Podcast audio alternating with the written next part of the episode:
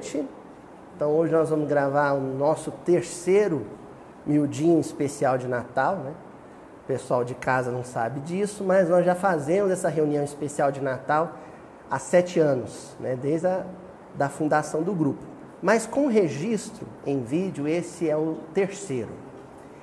E esse ano tem uma novidade. Esse ano nós temos um, uma peculiaridade. Nos outros anos, eu escolhi versículos do Evangelho de Mateus para tratar da questão do tema Natal. Mas esse ano, excepcionalmente, nós vamos trabalhar com outro livro, com o livro de Lucas, com o Evangelho de Lucas. Por quê? Dois evangelhos abordam o Natal. Dois livros tratam do nascimento de Jesus: Mateus e Lucas. No entanto, Lucas é aquele livro que tem cuja a narrativa sobre o Natal tem uma carga emocional maior. Enquanto Mateus tem sempre aquela preocupação didática, pedagógica, né? a gente costuma dizer que o Evangelho de Mateus é quase como uma apostila de estudo mesmo. Né? Enquanto Mateus tem uma preocupação de apresentar o Cristo como Messias, Lucas, ele tem uma preocupação mais de descrever a beleza e o símbolo espiritual do momento. Por quê?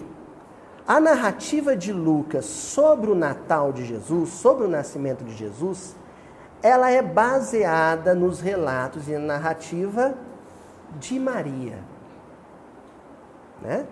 Então, quem lê o livro Paulo e Estevão vai estar tá se lembrando, vai recordar que Lucas ele se aproxima muito de Maria para completar o trabalho literário, de construção literária, que o, o, o Paulo já tinha iniciado. E aí Paulo confessa uma coisa para Lucas. Está lá no livro Paulo Estevam. Ele fala para Lucas: Olha, eu entrevistei muita gente. Paulo tinha entrevistado Madalena, ele entrevistou o próprio Levi, Mateus, ele entrevistou muitos cegos, muitos paralíticos que foram curados por Jesus. No entanto, faltou uma entrevista que Paulo queria ter feito. Qual a entrevista? Com Maria. Essa não ia dar tempo de Paulo fazer, porque ele já estava preso em Cesareia Marítima, né? Sendo encaminhado então para Roma, e ele chama Lucas, entrega o material que ele tinha em mãos e fala: olha, procura ela e consulta, né? Entrevista a Mãe Santíssima. Então, essa parte, e, e mais um detalhe: o, o miolo do, da narrativa de Lucas, ali tem uma presença paulina muito grande, da participação de Paulo na construção daquele livro. Agora, as extremidades, vamos lembrar que evangelho, os evangelhos, no, no princípio, eram pergaminhos, certo? Então, se abria do meio para a extremidade. Então, a narrativa, ela começava, o núcleo dela estava no centro, né? Então, as extremidades da narrativa, ou seja, a parte periférica do livro, essa é construída por Lucas depois, coletando os relatos, sobretudo de Maria. O Natal de Jesus em Lucas faz parte desse, desse relato mariano, desse relato de Maria.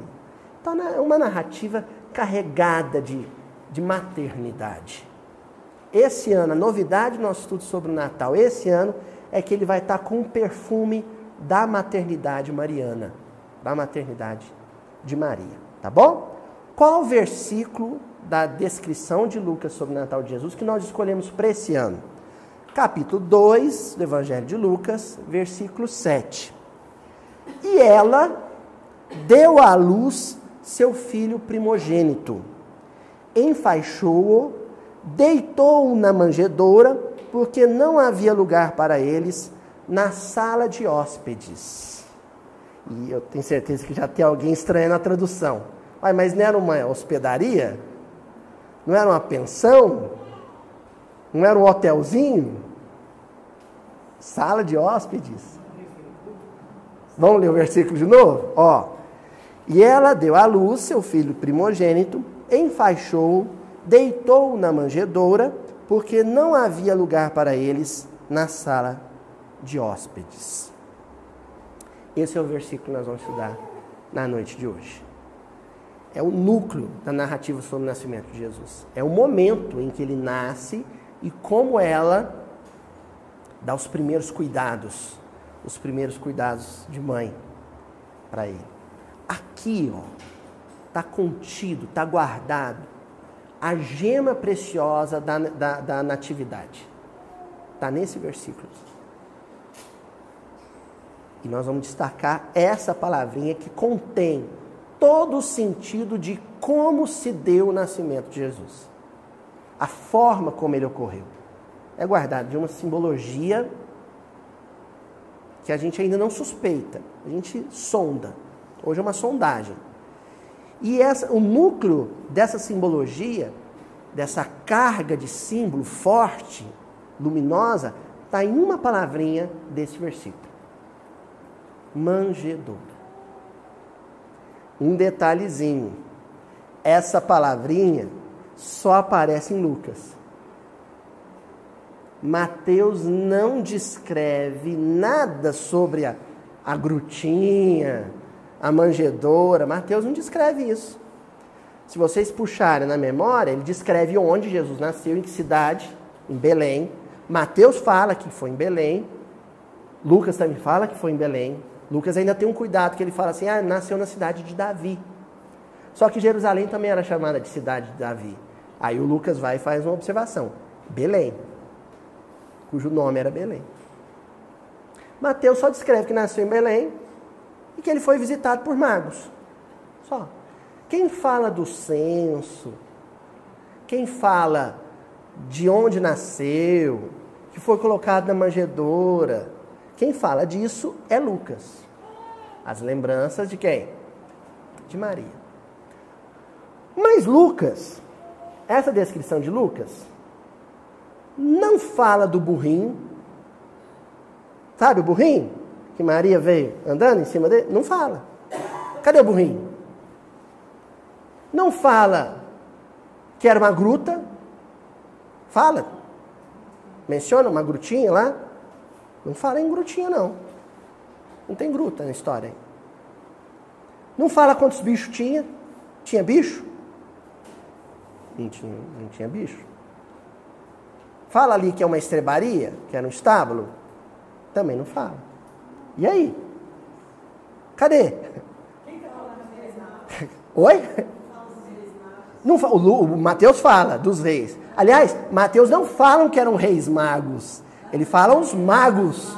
Não cita o nome dos três. Isso ano passado deixou minha mãe, minha avó revoltadíssima, que ela encomendou o estudo sobre os reis magos. Eu fiz o estudo, aí no final falou assim, mas e os santos reis?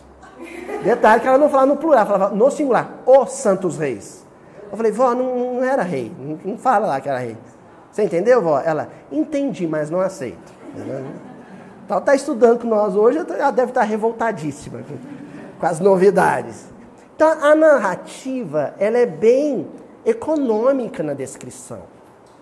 Muito da, do lúdico, né, da ludicidade em torno desse, desse evento, foi uma construção popular, folclórica. Uma tradição transmitida de geração para geração. Muita coisa foi criada e não tinha na cena original.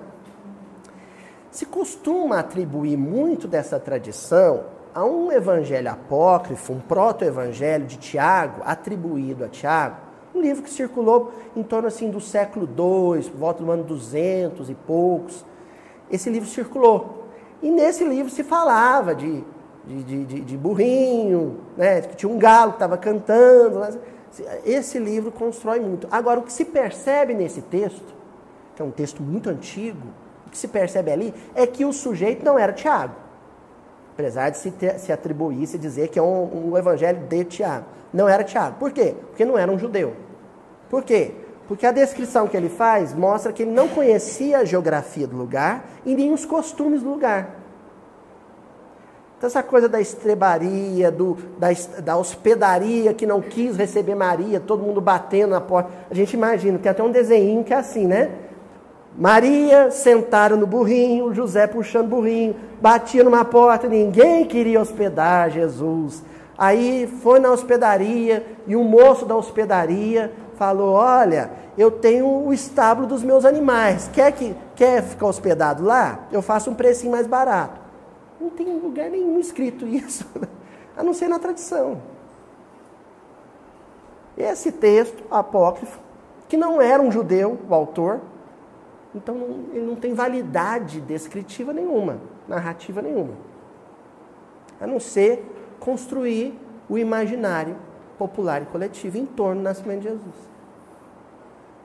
O que, que importa então nessa narrativa? O que está que, tá dizendo nela? O que, que é possível afirmar dela? Vamos, vamos lá então? Com os dados que se tem, com o que os versículos trazem somente? Vamos lá? Bom, quando eu tive em Belém em 2013, eu visitei uma das grutinhas, algumas grutinhas, que estão até hoje escavadas na rocha calcária, e é onde os pastores se abrigavam com as suas ovelhas. À noite lá esfria muito, né? mesmo sendo a época da primavera, Jesus não nasce nesse período, ele nasce um pouquinho depois, né? por causa da descrição dos pastores que está em Lucas, de que eles estavam pernoitando na, né? no pasto com as ovelhas. Isso não se faz no inverno lá. Então só se sabe que era um outro período. Mas eu visitei uma dessas, dessas grutinhas. E eu observei uma coisa. O cochozinho, a manjedoura, né? que em grego é fatne, então comedouro, pateomai, né? É, é, é onde se come. Eles escavavam na rocha. Eu achei aquilo curioso. Quero escavar na rocha. E ali seria o coxozinho do animal. Quando nós estávamos preparando esse estudo, eu, o pessoal que prepara o estudo junto comigo, eu fiz um comentário. Falei, gente, esse negócio da manjedoura ser de madeira, será que é mesmo? Porque a manjedoura que eu vi lá, o comedouro de animalzinho, nas grutinhas onde ficavam os pastores, isso era escavado na rocha. Muita coisa em Israel é escavado na própria rocha. Os túmulos são escavados na rocha. Então a tal da grutinha não é uma gruta natural. Né? A lapinha ela é escavada. Comentei isso com o pessoal. Aí o Arthur Valadares, meu amigo, me lembrou, falou assim, Luiz, tem aquele livro do Kenneth Bailey, que se chama Jesus na ótica do Oriente Médio, ou pela ótica do Oriente Médio, Jesus pela ótica do Oriente Médio. E lá é descrito o seguinte. Então vamos lá construir o cenário? Primeiro, Belém era uma currutela, um vilarejo.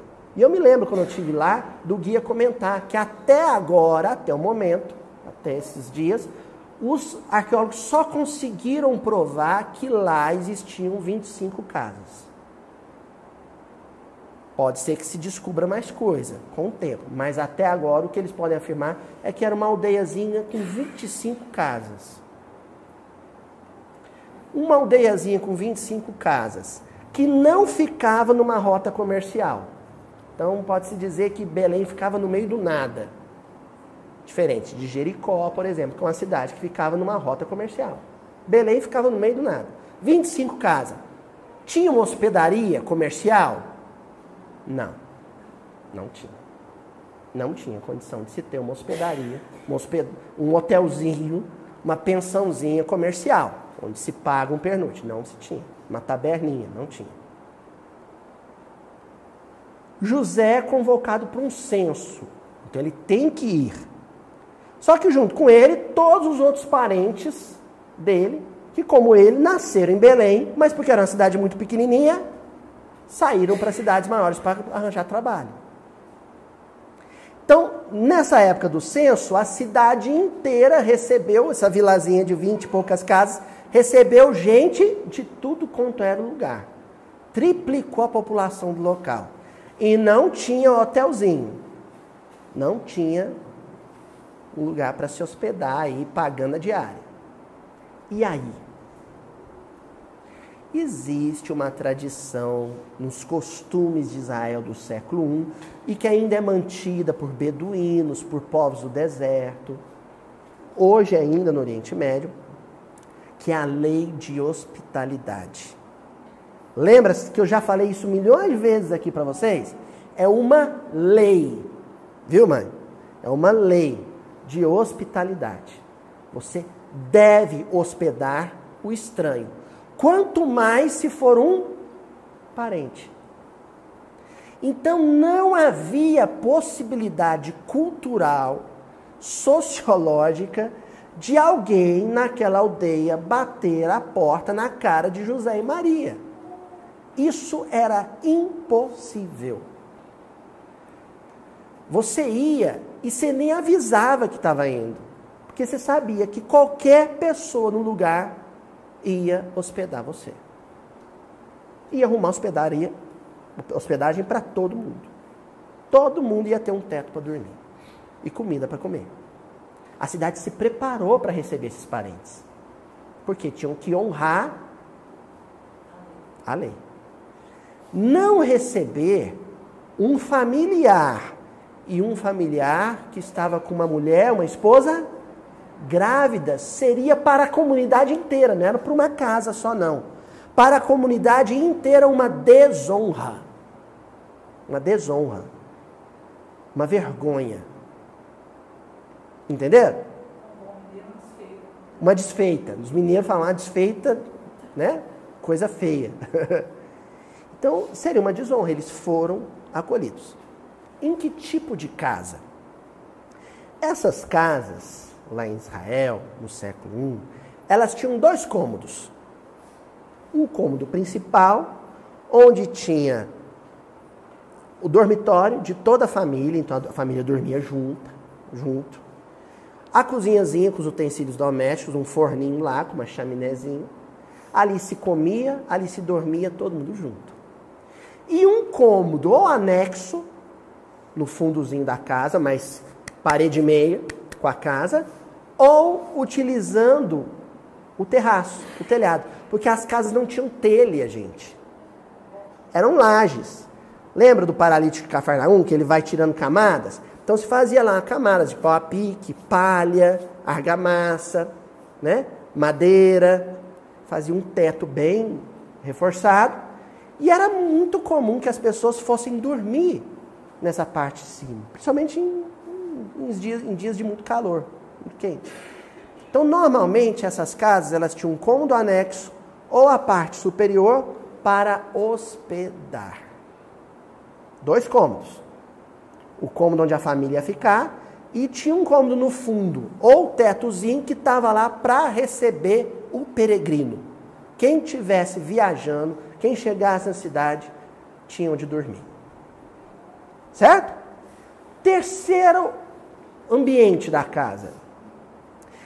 Belém é ladeira pura, pior que Uberaba, pior que a cidade aqui de Minas, né? Aquelas colinas assim, bem íngremes. Belém inteira é assim, fica na rocha. Então era comum que as casas fei fossem feitas aproveitando o terreno de modo que uma parte da casa escavada na rocha formava uma espécie de porão um vão, entendeu, Muri? Um vão debaixo do assoalho da casa. Então, o assoalho era de madeira e ali debaixo ficava o vão. O que, que se guardava nesse vão? Os bichos. Os animaizinhos. À noite a temperatura às vezes caía muito. É muito comum, né? Belém é bem perto do deserto da Judéia. Já é quase que deserto da Judéia. Então a temperatura caía muito. Então se levava os animais para debaixo da casa, para esse vão debaixo da casa, porque o calor dos animais aqueceria a casa inteira. O hálito dos animais aqueceria a casa inteira. Aí que entra a recordação que eu tinha da visita que eu fiz. Quando era um burrinho, um jumentozinho, raramente um boizinho, só se a pessoa fosse muito rica. Mas normalmente um burrinho, um animalzinho maior, se fazia o coxo na rocha aqueles coxos que eu vi. Só que esse coxo é mais altinho. A ovelhinha pequena não alcançava esse coxo do bicho maior, do cavalo, do burrinho, da vaquinha. Então, para ela, para a ovelha, para cabra, se construía um coxozinho menor, mais baixinho, de madeira para que ele tivesse onde comer. Qual era o nome desse coxozinho? Fatne em grego, Evus em hebraico, manjedoura. O que, que aconteceu na noite lá de Belém? José e Maria chegaram, ela grávida, bem grávida, né? Então, também não se sabe em qual noite, porque pode ser que ela chegou grávida e foi ficando bem grávida lá, foram alguns dias, né? Então ela chegou grávida, ninguém não tem como afirmar que ela chegou dando a luz. Foi lá. Mas não que ela chegou já, gente, está nascendo. Não tem como saber. Mas ela chegou. Oi, Tarzinho? Também não sabe a data, a data certinha. Você tem uma ideia. Deve ser mês de abril, mais ou menos. Mas a data certinha. Oi? Não. Ah, esqueci de contar esse detalhe, né? Então você volta lá no miudinho do ano passado. Nós explicamos isso. No miudinho de Natal do ano passado. Nada a ver com dezembro. Isso, é por volta, assim, sempre é, o que se sabe que era primavera, início de primavera, abril, né? Então o que, que vai acontecer? José e Maria chega, procura o familiar mais próximo, mais parente mais próximo, e aí descobre que já tinha muito parente nessa casa, ocupando os cômodos de hóspedes. Aqui no versículo, sala de hóspedes. Catalima, sala de hóspede. O cômodo reservado para hospedar. Estava muito cheio, tinha parente demais. Sabe? Tipo mineiro. Mineiro tem primo que Nossa Senhora. Se for facura, então, todo lugar tem um primo. Né? Então tinha gente mais. E aí, como é que faz? Vai deixar a mulher grávida dormir no relento? Não, isso seria uma desonra. Vai desalojar os parentes que estão lá, mandar todo mundo. Também não pode, seria uma desonra. O que, que a família faz? Acolhe a mãe e o pai no cômodo da família. Os donos da casa cederam o cômodo deles para hospedar Maria e José. Mas numa situação de improviso. Por quê? Essa família não sei que tivesse um bebezinho lá, mas não tinha onde pôr, não tinha um berço. Se fazia berço, mas não tinha um berço.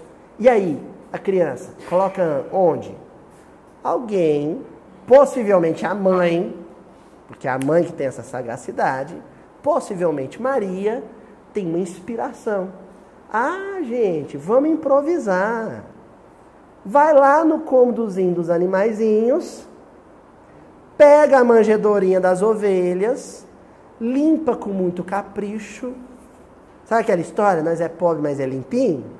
É, então Maria, na pobreza e na singeleza dela, mas muito aciada, muito cuidadosa, prepara direitinho o coxo, a manjedora e ali coloca o seu bebezinho na casa dos parentes. Sabe quando a gente vai hospedar na casa de parente, que tem que pedir colchão pro vizinho, e às vezes junta um sofá com outro para improvisar uma cama, não é assim? Um improviso. Mas um, um improviso para receber bem.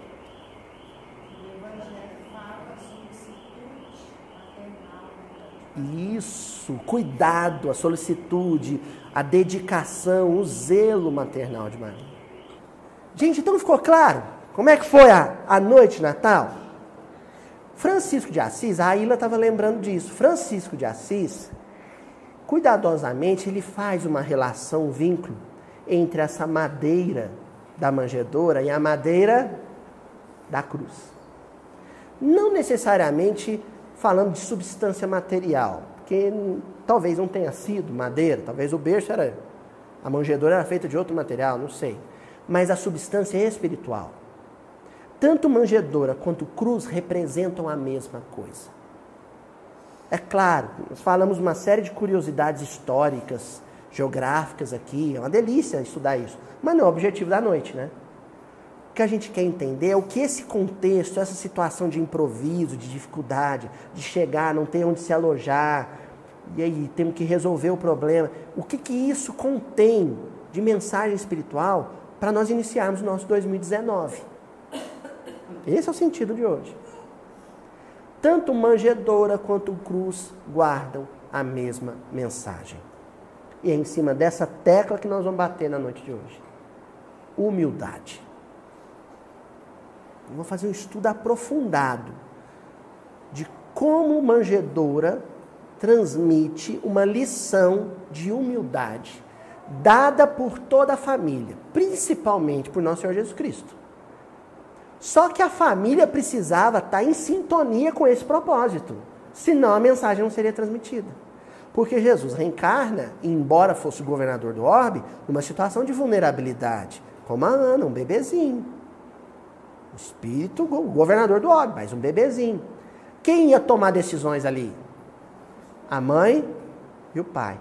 Então era necessário que a mãe e o pai tivessem sintonizado com esse propósito do alto, dos céus, para que a mensagem da noite fosse gravada. Para que a humildade perfumasse aquela noite, a noite do nascimento. Tá bom? Bom, o Emmanuel, para comentar essa questão do símbolo da manjedoura com humildade, lá no livro Coletâneas do Além, ele escreveu uma mensagem intitulada A Manjedoura. A mensagem se chama A Manjedoura. Essa mensagem ela é incrível. Vale a pena ler na íntegra, viu? Está aqui um trecho, mas procura ela depois. E o Emmanuel diz assim: as comemorações do Natal conduzem-nos o entendimento à eterna lição de humildade de Jesus. Então, olha só. A gente comemora Natal. Tem que comemorar Natal. Tem que celebrar Natal. A gente celebra o próprio aniversário que em comparação ao aniversário de Jesus é bem menos importante. Então, o Natal é o dia mais importante do ano. Embora, viu, Flávio? Embora não seja correspondente à data histórica, mas é uma data simbólica, ela representa. As comemorações de Natal representam algo maior. O que? A condução do pensamento do psiquismo humano para uma faixa de entendimento superior. É isso que deve ser feito no Natal. Então, esses dias eu ouvi alguém comentar, acho que foi meu pai, comentou assim: O meu filho tá meio sem clima de Natal, né? Meu pai falou isso para mim. Falei: É, tá, pai. Depois eu fiquei pensando sobre isso. Muita gente comentou: Ah, esse ano tá meio sem clima de Natal. O que, é o clima de Natal? Sabe o que é o clima de Natal?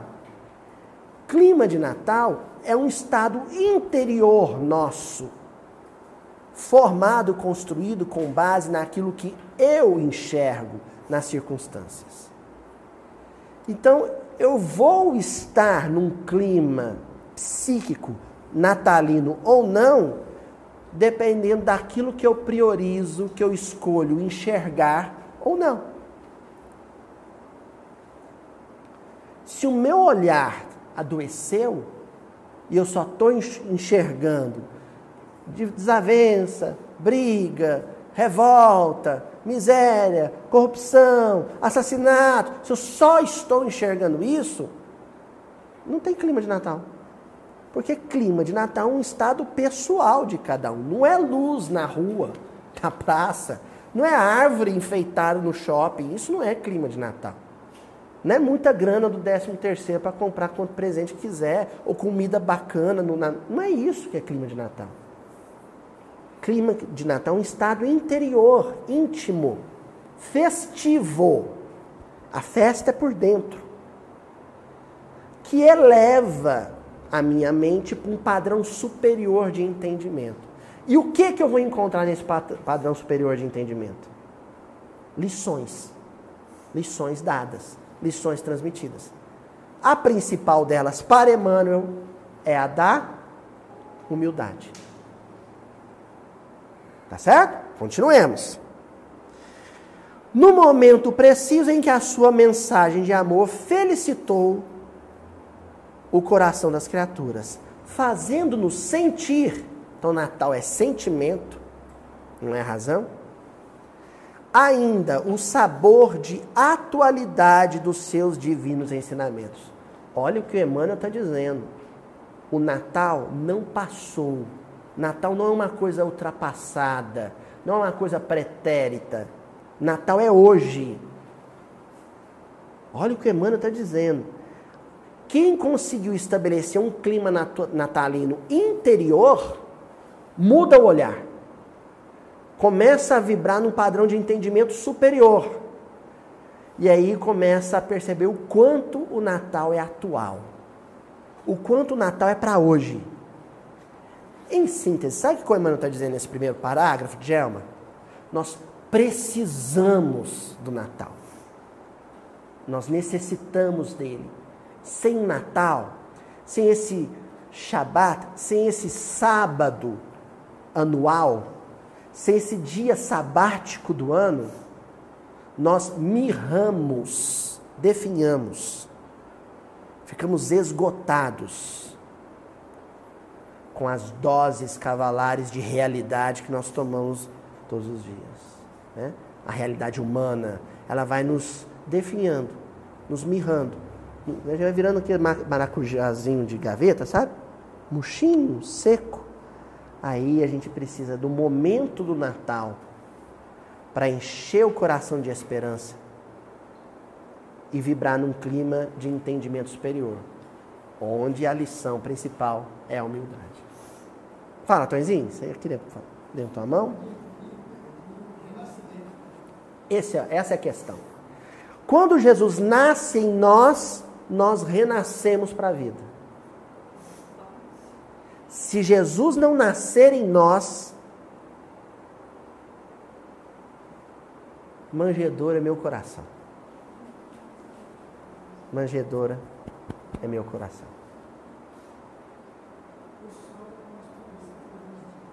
Oi? Isso.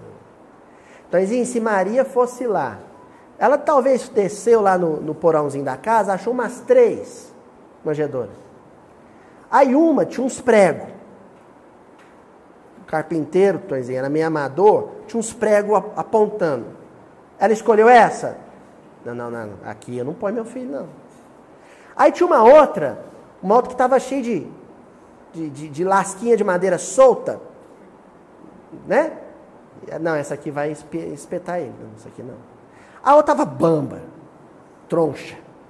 Se colocasse o menino lá, ela ia desmontar com ele. Não, essa também não. Aí achou uma firme, sólida, mas perfeitamente construída, macia. Ou essa oferece condições para receber meu filho. É o coração da gente.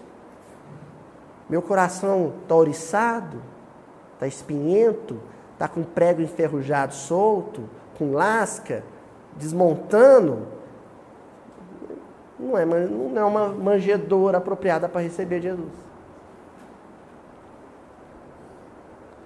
Então, esse negócio do clima de Natal é um período em que eu dou uma reforminha na minha manjedoura para Jesus passar a noite nela.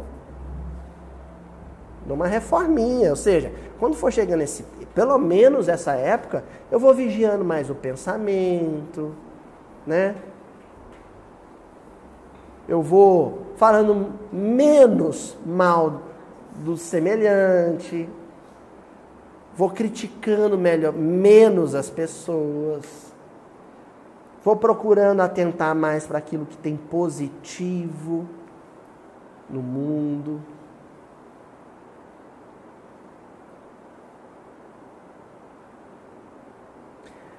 Ontem eu e a Juju a gente foi assistir o filme do Aquaman. Aí, a, a namorada do Aquaman, ela vivia em Atlântida, no fundo do mar. Então ela não gostava do povo da superfície. Aí o Aquaman perguntou, por que, que você não gosta? Ah, porque é só lixo, a vida de vocês é só lixo. O que que chegava da superfície lá no fundo do mar? Lixo. Sacos e sacos de lixo, garrafa, plástica, lixo. Então o que ela sabia da superfície do mundo era lixo. Aí o Aquaman leva ela para a superfície, para uma cidadezinha na Itália, passeia com ela lá, ela conhece uma florista, ela brinca com, com uma menininha, ela, ela come as comidas que as pessoas faziam na comida da Itália, né? Sicília, uma delícia. E aí o Aquaman chega para ela e fala assim: e aí? A nossa, nossa vida aqui na superfície é só lixo? Então nós estamos precisando resgatar o que há de melhor no, no mundo. Sabe? E um pouco para a superfície para enxergar outras coisas. Isso é construir um clima de Natal dentro da gente. Reformar a manjedoura na qual vou querer receber Jesus Cristo. Não é só lixo, gente. Não é só lixo, não. Ah, porque a música de hoje em dia, uma música sensual, uma música de péssima qualidade. Toda a música que a humanidade já produziu é ruim? Não. Então vou ouvir música boa, larga a música ruim lá. O problema dela, de quem ouve. Eu vou ouvir música boa. Ah, porque a televisão só passa coisa feia. Todo programa de televisão é, é baixo astral?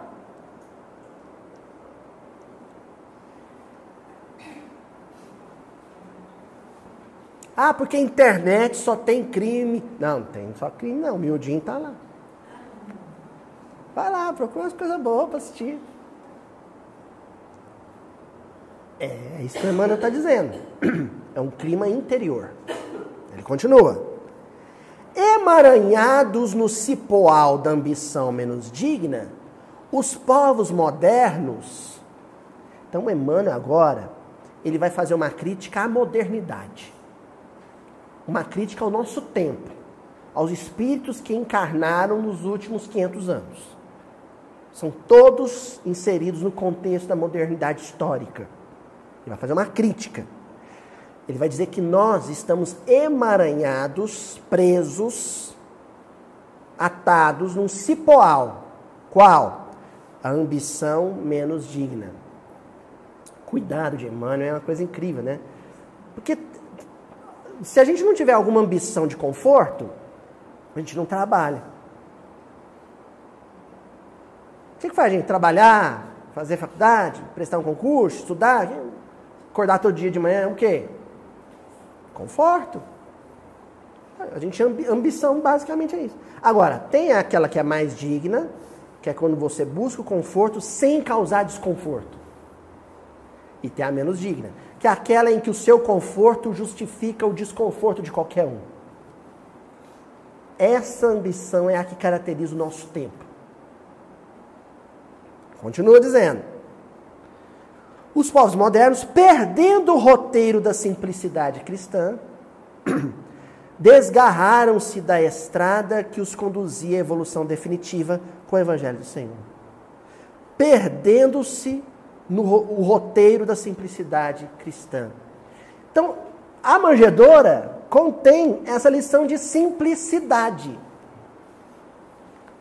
Simplicidade, né? ah, então todo mundo tem que dormir numa cama ruim, pôr o nenenzinho num berço ruim. Não, simplicidade é quando você acha a solução mais fácil para o problema mais difícil. Simplicidade é isso. Maria chega na casa. Ô Zé, ô Maria, vão entrando. Ó, nós estamos com nosso parente, nosso primo, essa casa mineira, né? Nós estamos com nossos primos, nossos parentes, tudo aqui, ó. Mas não, não vamos dar um jeitinho. A Maria, não, incomoda não, Joaquim. Incomoda não, qualquer cantinho para a gente serve. Eu só preciso achar um, um lugarzinho para colocar meu nenê. Mas vamos ver como é que a gente improvisa. Aí ela olha para um lado. Ali, ó, tem aquela, aquela, aquele coxinho ali dos bichos. Vamos, a gente arruma ele direitinho, é um parente. Não, mas pôr seu menino no coxo dos bichos, não. Ah, Maria, o que, que tem isso? São, são as noites só. Ah, é, esqueci, estou escrevendo Morro Alto. Três aqui. E ela vai, improvisa ali, arruma e está tudo certo. Pronto. E quem complica? E a modernidade? Hum, que lugar mal arrumado. Nossa Senhora, nem se prepararam para receber a gente. José, me leva para um lugar melhor. Mas Maria, nós estamos sem dinheiro. Não, vou, não quero saber. Não quero. Problema seu. Você é o pai ou não é? É o homem da casa. Não é assim, cara? É desse jeito. Usa o cartão de crédito, José. Parcela, José. E se vira. É a modernidade. Então, a modernidade, a, a simplicidade do, da, contida da manjedoura é procurar uma solução razoável, simples, sem grandes exigências, sem caprichos, para resolver um problema. A modernidade não. A modernidade quer tudo sempre rebuscado, tudo muito elaborado. Sabe? Sabe por quê? Porque a, a modernidade é caprichosa, a modernidade é exigente. A modernidade tem um nariz assim, ó. Esse é o problema da modernidade. O Emmanuel está dizendo: fixa na lição da manjedoura, porque ela é a lição da simplicidade e da humildade.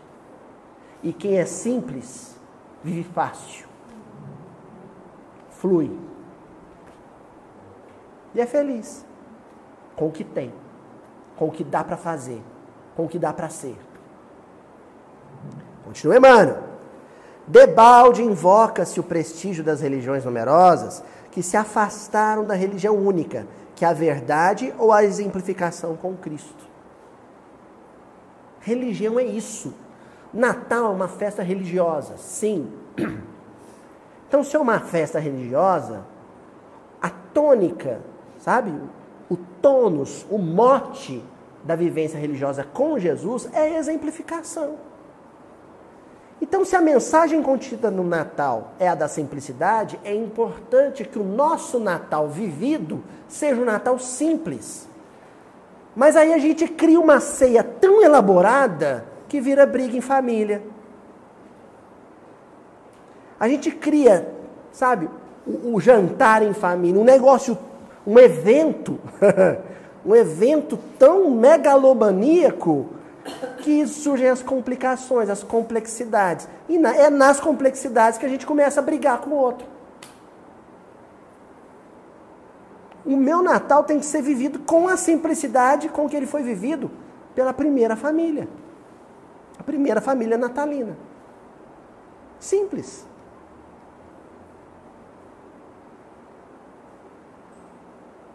Qual, o que que Jesus comeu, jantou na noite de Natal dele?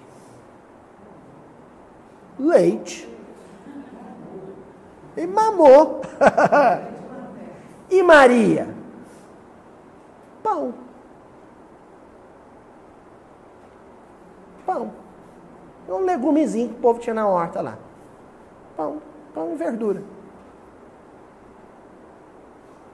A gente, né?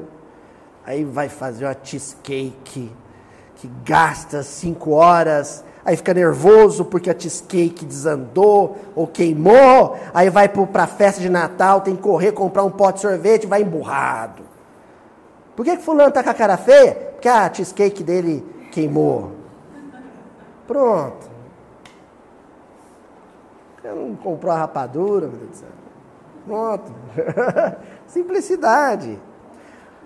Aí fecha o Emmanuel nessa lição, a manjedora. As lembranças do Natal, porém, na sua simplicidade, indicam à terra o caminho da manjedora. A lição do Natal na sua simplicidade. Foi muito simples, gente. Foi cabulosamente simples. Aí o nosso Natal, quando ele não é rebuscado, quando ele não é purpurinado, quando ele não é com neons e luzes e LEDs, aí sabe o que a gente fala? Nossa, esse ano Natal tá sem clima, né? Se o shopping economiza do enfeite, nossa, eu fui no shopping, mas tá coisinha xoxa. Ah, não, tá, tá. Aí vem depressão. Tem gente que tem depressão de Natal. Ah, não, vai chegando essa época, dá uma coisa ruim no peito. Dá porque se eu desse terceiro já for para pagar as contas, né? Se o décimo terceiro é gordo, você fica num astral. Simplicidade. Bom, o nosso Natal, ele precisa ter o aroma que tinha, perfume que tinha o Natal de Jesus. Por isso que o Emmanuel, lá no livro Através do Tempo, no capítulo 32, ele vai escrever uma mensagem intitulada O Perfume da Vida. E ele diz assim: Jesus, o sol divino, brilhou na terra sem ofuscar ninguém. Rei celeste apagou-se nas palhas da estrebaria. Estrebaria, no caso, o, né, o estábulozinho que tinha debaixo das casas nas palhas da estrebaria, para não confundir os homens desvairados de orgulho, embora viesse acordá-los para a justiça. Olha só, Jesus resolveu nascer no anonimato, não aparecer, para não confundir os homens orgulhosos. Se ele tivesse nascido como se esperava, num castelo, num palácio, numa família abastada, as pessoas iam permanecer, continuar com uma visão torta sobre o, sobre o Messias. Uma visão equivocada sobre quem era o Messias. Então, eu assim: ó, eu não posso confundir eles, eles não podem continuar achando que é isso. Que ser o Messias é isso. Eu preciso já chegar chegando. Já chegar passando o recado. Que recado? Sou líder, sou. Sou governador, sou. Então eu sou o que mais trabalha, o que menos diverte, o que menos luxa, ou que não luxa. Testemunhando. Pois não há de ver que a tradição foi tentando dar um clima glamuroso para a coisa de modo que assim, tem gente que acha que a manjedoura do Cristo, a noite de Natal do Cristo, é aquela cheia de luzes lá do, do shopping. Falando tanto do shopping, porque o shopping é o templo da modernidade, né? A nosso, nosso paganismo cultua seus deuses no shopping. Aí eles acham um canto lá para Jesus. Um canto lá. Ou não. O daqui de Uberaba, que eu fui, não, não achei. Não achei Jesus lá. Oi? É, ainda bem que eu não achei. Porque aquilo é um templo pagão. É um templo pagão. Eu fui lá, eu deixei dinheiro lá. Mas eu não me curvo aquilo lá, não. Não faz minha cabecinha, não. Ó, tem gente que. o olho brilha.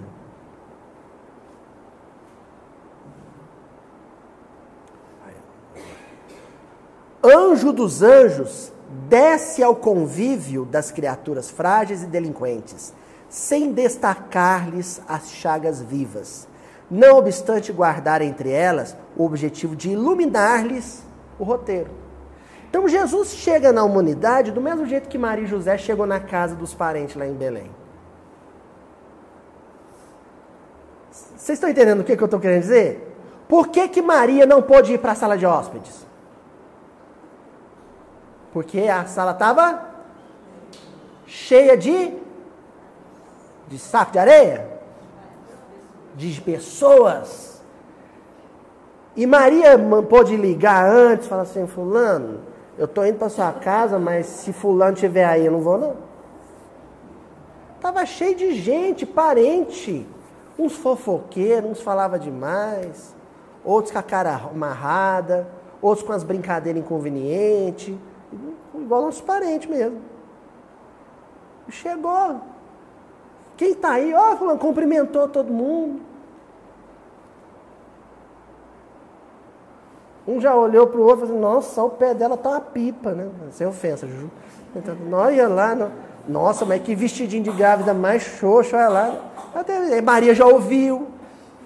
Ela ouviu o outro falando mal dela. O outro falou assim, José, José, o, o jumentinho dele ainda é do ano passado. Nossa, os negócios não vão bem. Coisas que a gente vai ouvir na nossa noite de Natal. Mas Jesus chegou no mundo do mesmo jeito que Maria chegou na casa dos parentes de Belém, sem escolher com quem ia conviver. Aceitando os outros como eles são, aceitando a convivência. Com quem é para, com quem que é para eu dividir o quarto? Ah, é com, com fulano? Então, ah, tá bom, tudo certo. Com quem que eu vou sentar na mesa? Ah, é com Beltrano? Ah, então tá, vamos lá. Vou fazer o melhor. Mas isso faz parte. Oi? Isso faz parte. Construir sua manjedoura no coração. Então, esse processo de, de aproximar, porque o Natal, para muitos de nós, acaba se tornando uma época de flagelo familiar. Porque é aquele parente que você evitou o ano inteiro. Falando, mãe, eu vou ter que passar uma noite inteira com ele. Em ano eleitoral, então. Nossa, eu pensei que deletar ele do WhatsApp ia adiantar. A gente escolhe. Jesus escolheu quem ia vir conviver. Só gente boa, né? Só gente boa tinha na terra para receber Jesus. Ó. Para que o dever bem cumprido nos consolide as tarefas é necessário que a humildade, por perfume do céu, nos inspire todos os passos na terra. Humildade é obediência. Aceitar as circunstâncias e aceitar as pessoas em que Deus me inseriu, me introduziu. Ah, Senhor, é assim? Então vai ser assim. E dali você tira o melhor. Você faz o que der. O que der conta, mas faz. Ah, a circunstância é essa, não tem, não, não tem um quartinho só para mim, não? Não, Maria, não tem, você vai ter que dormir com todo mundo. Tá bom. Tem um, tem um bercinho, vocês têm um bercinho velho aí em casa para o meu filho? Não tem, Maria. Ah, então tá, que, deixa eu ver aqui. Ah, manjedora ali, ó, dá para improvisar. José, não, meu bem, mas não, não dá, bem, dá. Isso era Maria. Eu prometi para vocês que eu ia falar de Maria, né? Semana passada. É disso que nós estamos falando. Não estamos falando da Nossa Senhora, né? litúrgica. Não. Nós estamos falando da Maria, mulher do Zé. Da Maria que teve que pegar um problema difícil e achar uma solução simples. Uma dona de casa, mãe de família. Que não criou caso. Que não era caprichosa. Que não era exigente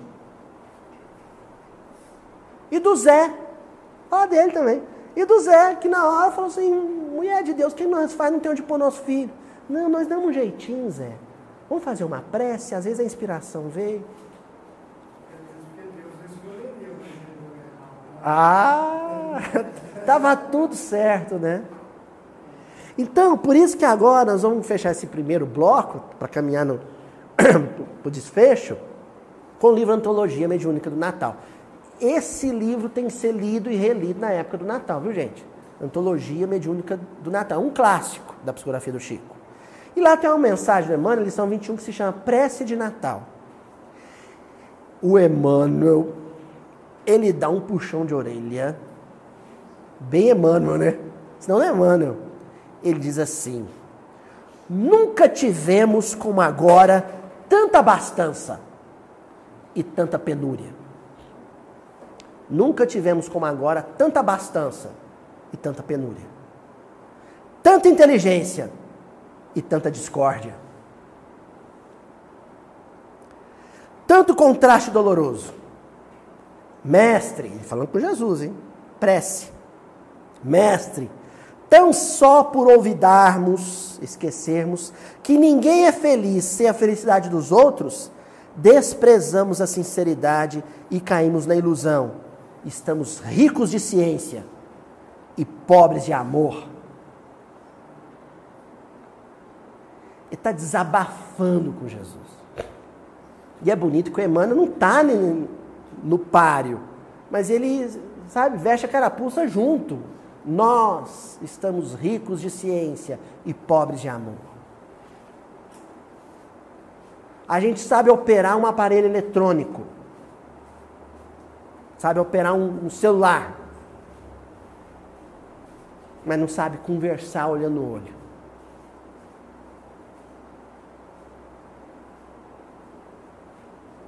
Então a gente sabe o complexo, mas desaprendemos ou ainda não aprendemos o simples. É isso que o irmão está dizendo. É por isso que, em te lembrando a humildade, numa mensagem que se chama Prece de Natal, o Emmanuel fala assim, em te lembrando a humildade. Então, para Emmanuel, lembrar do Natal é lembrar de humildade. Nós te rogamos para que nos perdoes e ames ainda. Se algo te podemos suplicar além disso, desculpa o nada que te ofertamos em troca de tudo que nos dás e faze-nos mais simples. Então, olha só, o que, que Emmanuel está pedindo?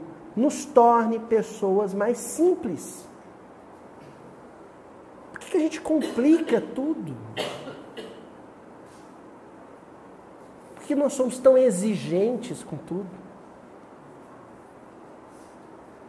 Aí, fazer compras de Natal. Estou trazendo exemplos assim, porque em casa, preparando esse estudo, eu fui fazendo uma lista de situações que eu podia trazer de concretas, né? Então, deixa para fazer a compra no último dia. Compras de Natal. Compra do que vai comer, compra do presente. Tá.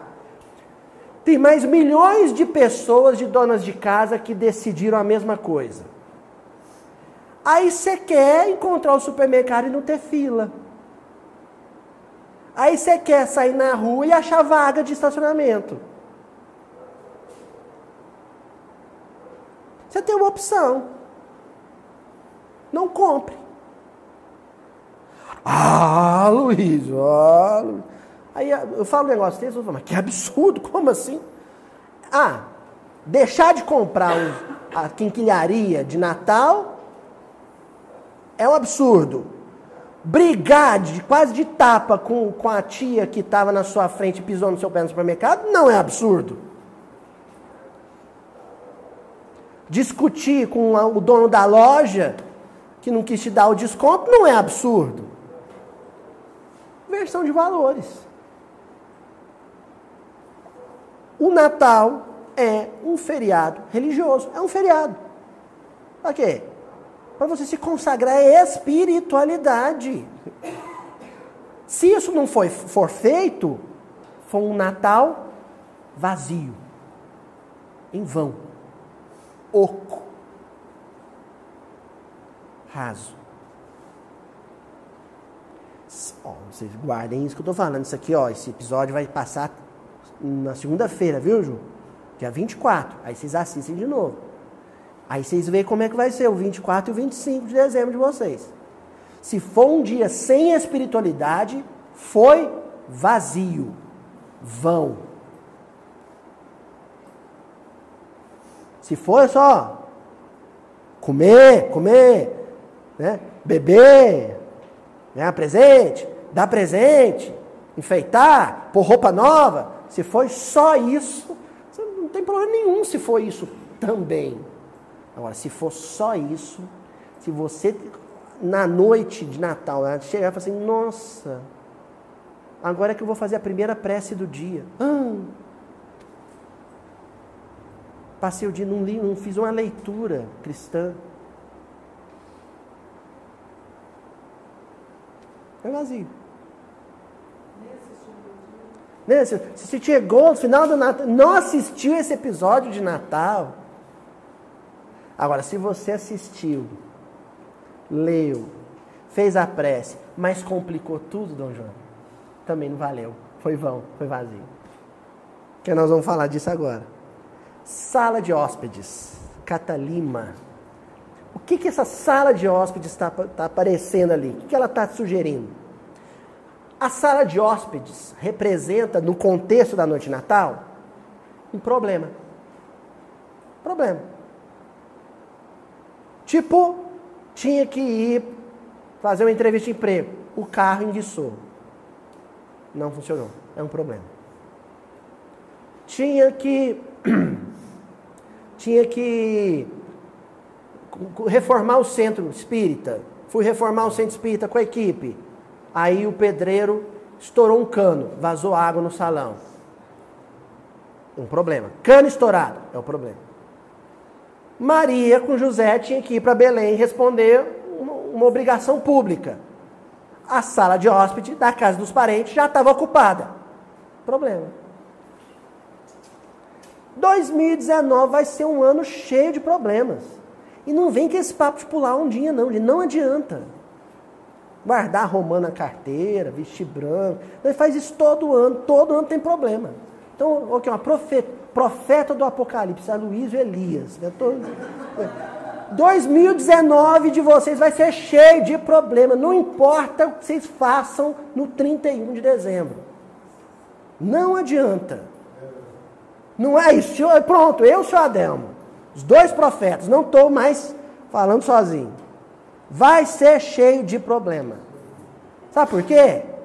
Porque isso se chama vida. E tem que ser, Joana, e tem que ser assim. Então, às vezes parece que o sujeito é pessimista. Maria virou para José e falou assim: Bem, esse povão tudo indo para Belém, que é a cidade sua, uma roça, a currutela. Nós vamos chegar lá, vai ter dor de cabeça. Às vezes o José falou assim, vai não, bem, vai, vai dar tudo certo. E a Maria assim, não, bem, vamos sabendo que vai ter dor de cabeça, mas vamos alegre. Você pessimista, fala, ai, vai ter dor de cabeça, aí você chora. Não, vai ter dor de cabeça, vai ter problema, vai ter dificuldade, mas vamos mesmo assim. E vamos alegre. E vão feliz, e vão otimista, vão valente, corajosos. Vamos. Aí foi com esse espírito, com esse clima.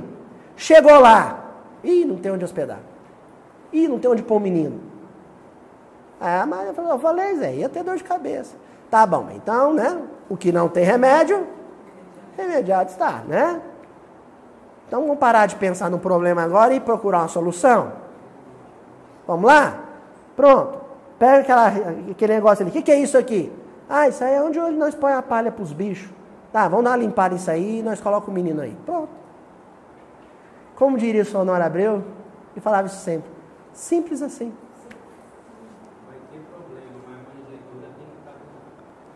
A manjedora não é o problema. A manjedora é a solução.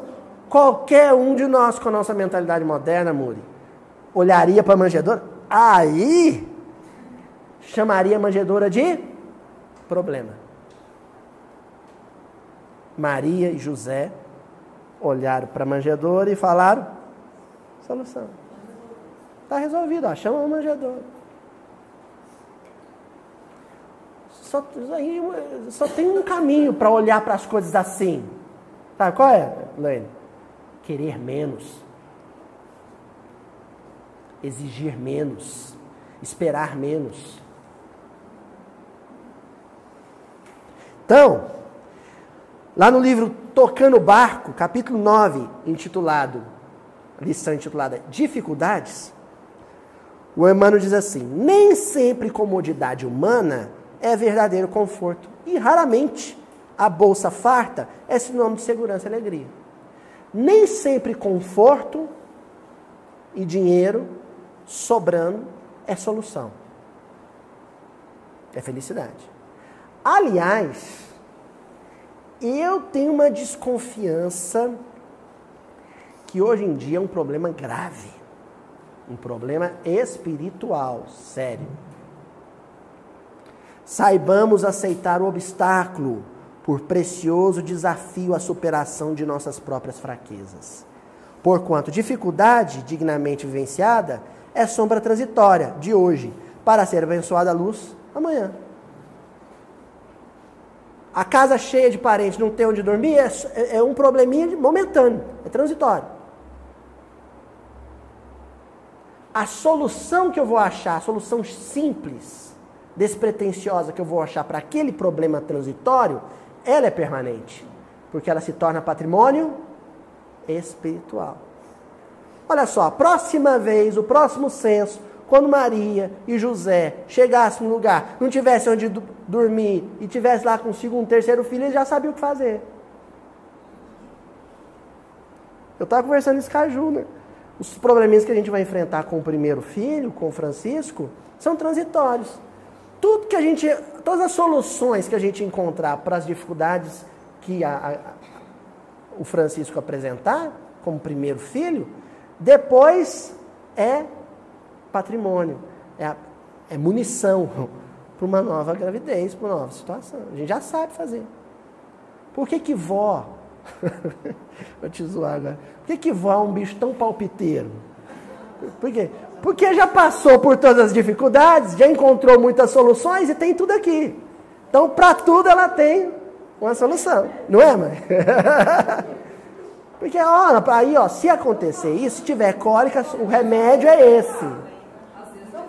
Às vezes dá palpite errado.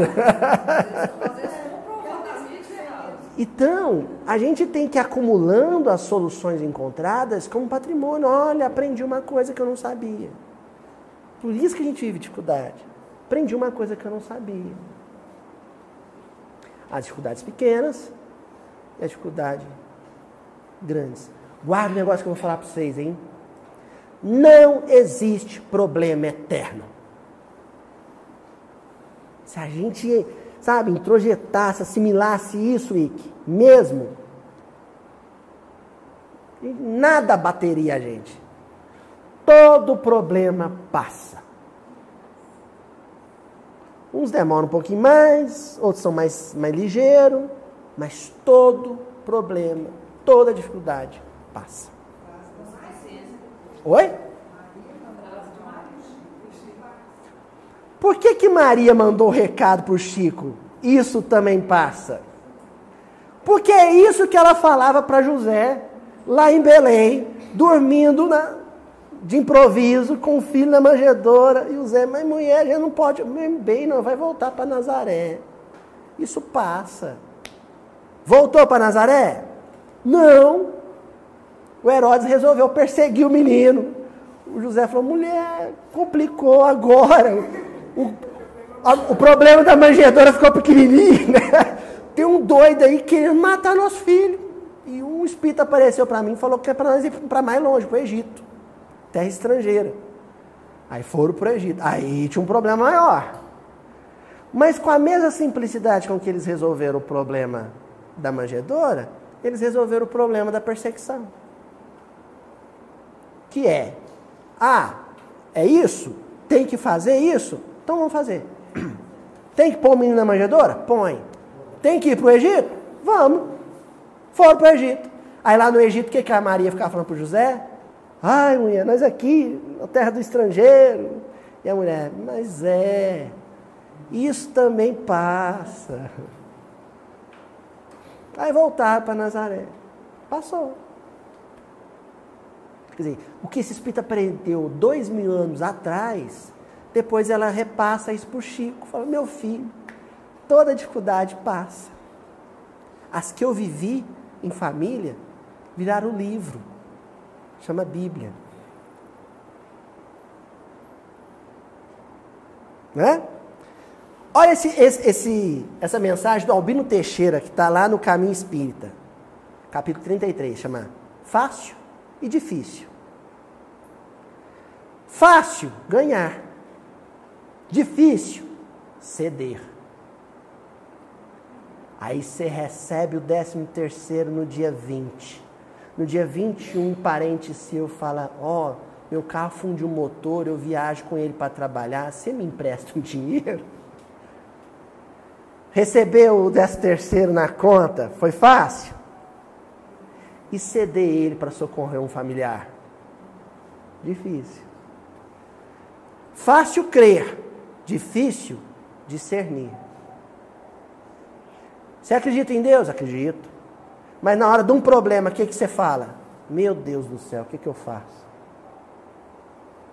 Porque se acredita em Deus, mas não consegue ouvi-lo, discernir.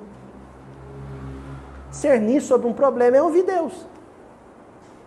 Você sabe que ele existe, ele está falando com você, mas você. Hã? O que, que o senhor falou? Não sei. Fácil ensinar, difícil exemplificar. Menino, não toma refrigerante, faz mal pro estômago. Aí um calor danado, um chega com a coquinha geladinha para você. E o menino tá lá, pai, você vai tomar coca, você falou que faz mal.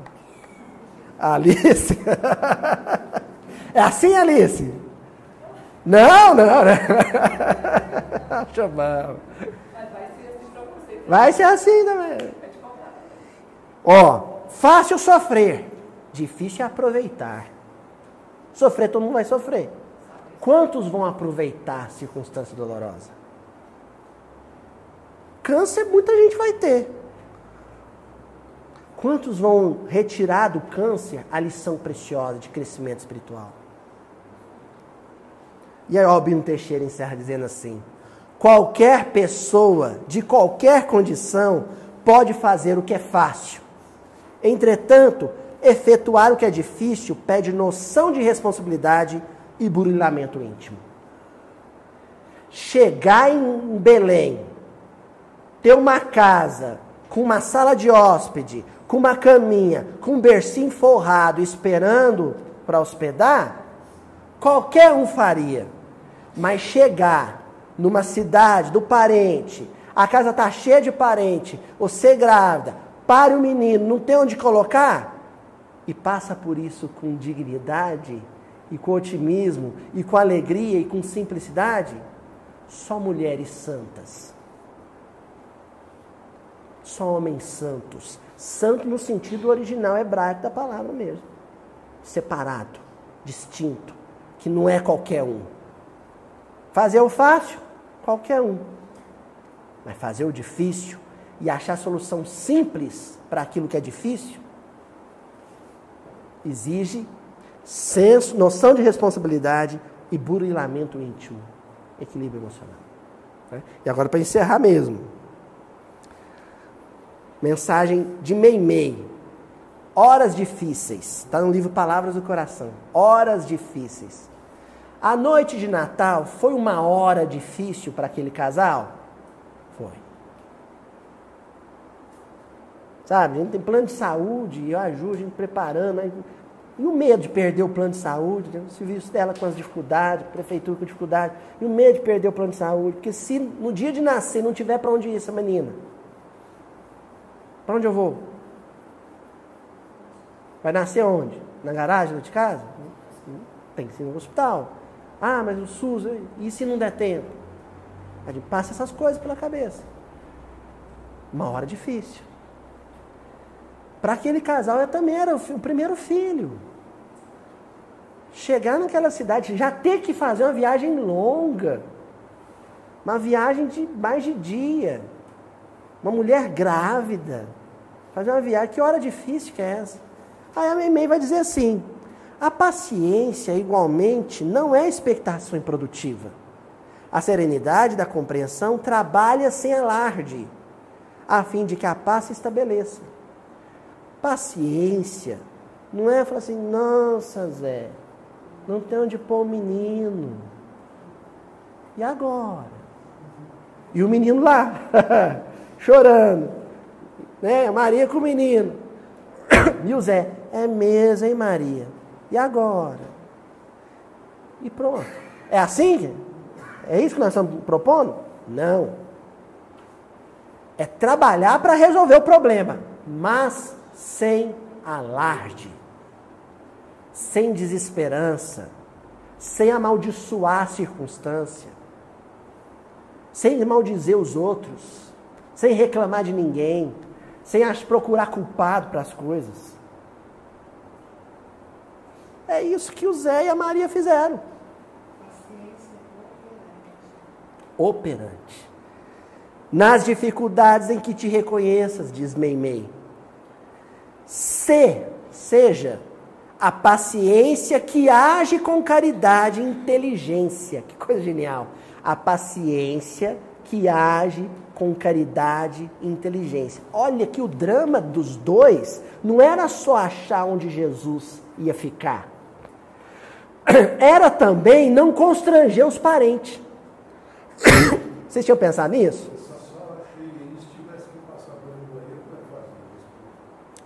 Olha só o que, que a senhora deu. A senhora deu, imagina o climão. Os, os parentes que chegaram primeiro falaram, nossa senhora, nós estamos aqui, essa mulher grávida. Aí uns parentes já falaram, oh, nós vamos, nós vamos para casa de outro, não esquenta não. E o, o dono da casa, não, não dá um jeitinho, acomodo todo mundo. E não é a primeira vez, que, e essa é a primeira vez, mas não vai ser a última vez que Maria vai viver coisas assim com Jesus. Situações domésticas, situações difíceis. As bodas de Caná foi isso. Uma festa de casamento onde acabou a comida e a bebida. Uma situação difícil.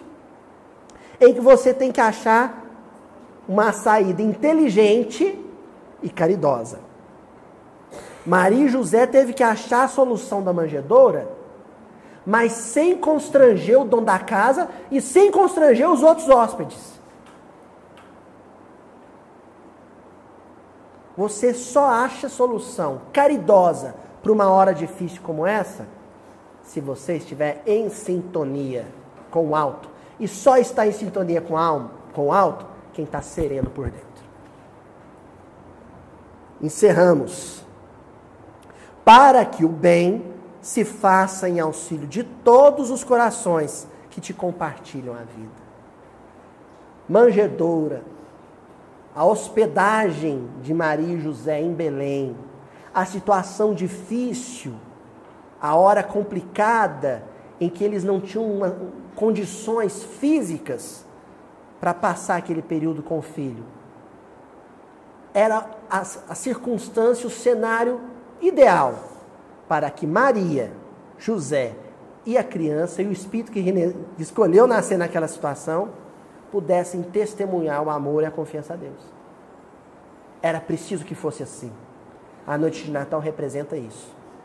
Noite de Natal e manjedoura representa que não importa a dificuldade que nós enfrentemos em 2019, com sintonia com o alto, é possível achar soluções simples para situações mais cabulosas, mais complicadas.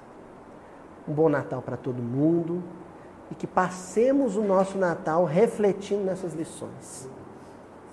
Porque Natal é luz para o ano todo. Que assim seja, né, gente?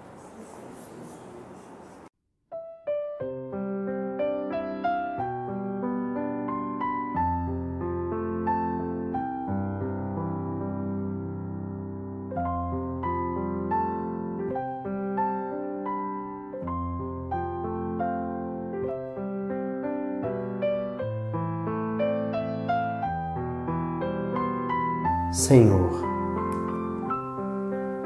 Diante da manjedoura em que nos descerras o coração, ensina-nos a abrir os braços para receber-te. Não nos relegues ao labirinto de nossas ilusões, nem nos abandones ao luxo de nossos problemas. Vimos ao teu encontro cansados de nossa própria fatuidade. Sol da vida, não nos confies às trevas da morte. Fortalece-nos o bom ânimo, reaviva-nos a fé. Induze-nos à confiança e à boa vontade. Tu que renunciaste ao céu, em favor da terra. Ajuda-nos a descer com o supremo bem para sermos mais úteis. Tu que deixaste a companhia dos anjos sábios e generosos, por amor aos homens ignorantes e infelizes, auxilia-nos a estender com os irmãos mais necessitados que nós mesmos o tesouro de luz que nos trazes. Defende-nos contra os vermes da vaidade. Ampara-nos contra as serpes do orgulho. Conduze-nos ao caminho do trabalho e da humildade.